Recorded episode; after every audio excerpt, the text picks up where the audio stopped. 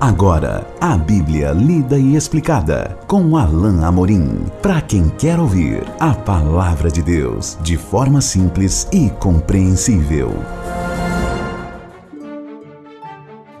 Olá, querido ouvinte, querida ouvinte. Nós estamos de volta com o programa Bíblia Lida e Explicada. Eu sou o pastor Alain Amorim. Nós vamos continuar o nosso estudo no Evangelho de Mateus, no capítulo 27 caminhando aqui na reta final da, do estudo do nosso Evangelho de Mateus. Estamos no penúltimo capítulo.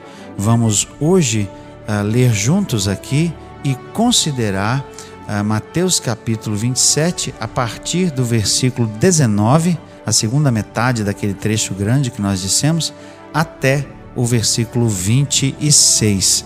Vamos ler então juntos a bendita palavra de Deus. E estando ele no tribunal, sua mulher mandou dizer-lhe: Não te envolvas com esse justo, porque hoje em sonho muito sofri por seu respeito. Mas os principais sacerdotes e os anciãos persuadiram o povo a que pedisse Barrabás e fizesse morrer Jesus. De novo, perguntou-lhes o governador: Qual dos dois quereis que eu vos solte? Responderam eles: Barrabás. Replicou-lhes Pilatos: Que farei eu então de Jesus chamado Cristo? Seja crucificado. Responderam todos. Que mal fez ele? perguntou Pilatos. Porém, cada vez clamavam mais: Seja crucificado. Vendo Pilatos que nada conseguia, antes, pelo contrário, aumentava o tumulto, mandando vir água, lavou as mãos perante o povo, dizendo: Estou inocente do sangue deste justo fique o caso convosco. E o povo todo respondeu: Caia sobre nós o seu sangue e sobre os nossos filhos. Então Pilatos lhe soltou Barrabás, e após haver açoitado a Jesus, entregou-o para ser crucificado. Nós continuamos aqui a examinar a cena em que Jesus está diante de Pilatos e a, a escolha final do povo pelo criminoso Barrabás e a determinação, de acordo com a vontade do povo, da morte de Jesus, uh, que foi entregue então para ser crucificado. Nós vemos também um pouco mais da, da ironia da ocasião, porque Pilatos sabia que Jesus era inocente, mas não toma nenhuma medida para livrá-lo. Ele até se esforça um pouco especialmente porque o texto começa dizendo que sua esposa havia sido avisada, talvez pelo próprio Deus, em sonho, que Jesus era justo, e ela então diz aqui: Não te envolvas com esse justo. Veja que essa expressão faz a, a referência ao fato de que Jesus não tinha pecado faz referência ao fato de que Jesus estava ali perante eles sendo acusado injustamente porque ele nada tinha feito. Certamente nada tinha feito que merecesse a morte, mas ali aquele povo incitado pelos judeus, como diz aqui o verso 20, mas os principais sacerdotes e os anciãos persuadiram o povo a que pedisse Barrabás e fizesse morrer Jesus. Que fraqueza demonstrou Pilatos ao sucumbir ao poder ah, da, da população, do povo que estava ali bradando pela morte de Jesus, sem contudo é, ter, é, ter sido comprovada a sua culpa. E também nós vemos o papel aqui dos líderes judeus que estavam incitando essa multidão. E também uma outra ironia é, fica aparente para nós aqui e eu disse isso quando nós examinamos mais uh, anteriormente a passagem da, da entrada triunfal de Jesus. Cinco dias antes, nós tínhamos uma multidão que dizia: Hosana àquele que vem em nome do Senhor. Certamente, a maior parte dessa multidão que estava aqui pedindo a crucificação de Jesus não era a mesma que estava lá.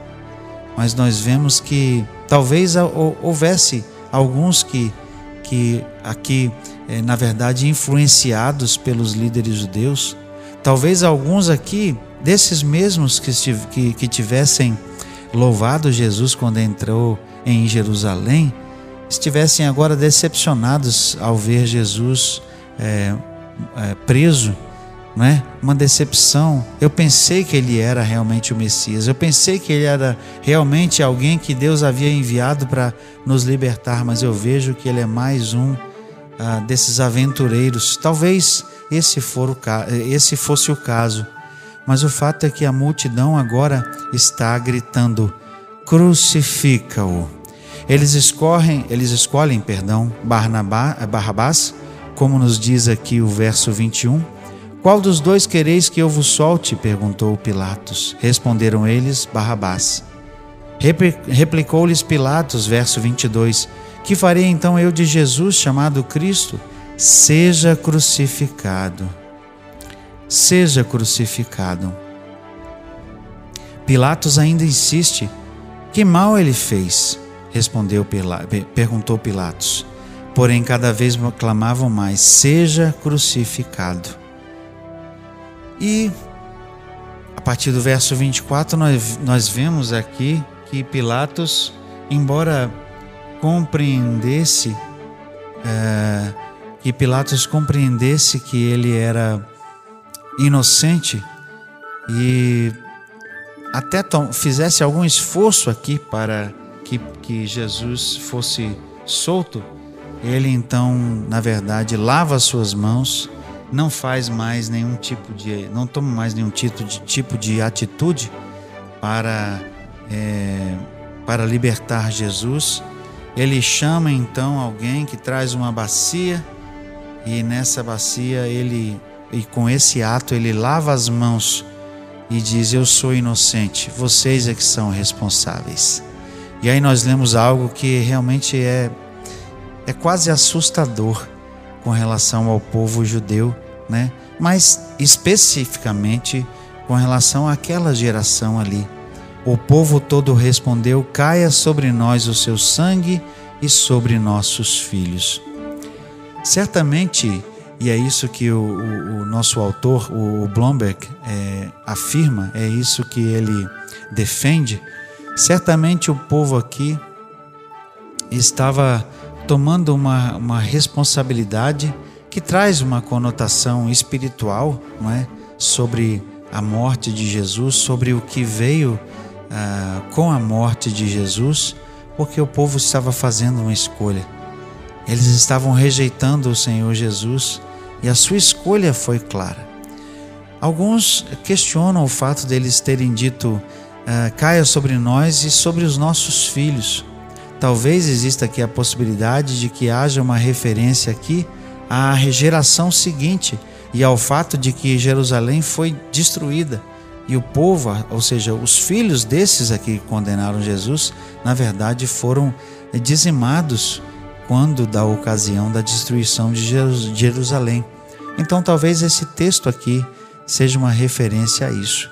Mas talvez também é, e talvez essa seja a, a mais acertada, é simplesmente o fato de que, espiritualmente falando, a culpa da condenação de Jesus recaiu sobre os judeus. Nós sabemos que foi o Império Romano que chancelou essa morte e que conduziu à execução, porque foram soldados romanos que crucificaram Jesus, mas ah, o que nós vemos aqui é que o texto ah, deixa claro que essa morte aconteceu por causa da traição do próprio povo judeu, por causa daquilo que os judeus fizeram, de toda essa traição, de toda essa ah, de todo esse engodo, esse engano em torno ah, das acusações falsas e toda todo esse ah, teatro, digamos assim, montado para falsamente acusar Jesus e condená-lo à morte. Talvez essa seja a implicação mais direta dessa afirmação aqui, e é uma nota triste de reconhecimento de que se Pilatos é, lavou as suas mãos e não queria condenar Jesus, o povo é, ficou como responsável por essa morte. O povo e seus filhos seriam então os responsáveis, os culpados pela própria morte de Jesus. Verso 26 então diz que o governador solta Barrabás e condena Jesus. Diz assim então: Pilatos se lhe soltou Barrabás e, após haver açoitado a Jesus, entregou-o para ser crucificado. Ele dá a ordem para que Jesus seja açoitado. E essa, esse açoite de Jesus foi algo excruciante, terrível, como nós veremos é, mais adiante, quando estivermos estudando, por exemplo, o relato de Lucas. É, mais adiante nós veremos que esse relato da, das, das chibatadas, ou seja, desse açoite de Jesus, foi algo impactante, algo excruciante, de extrema dor.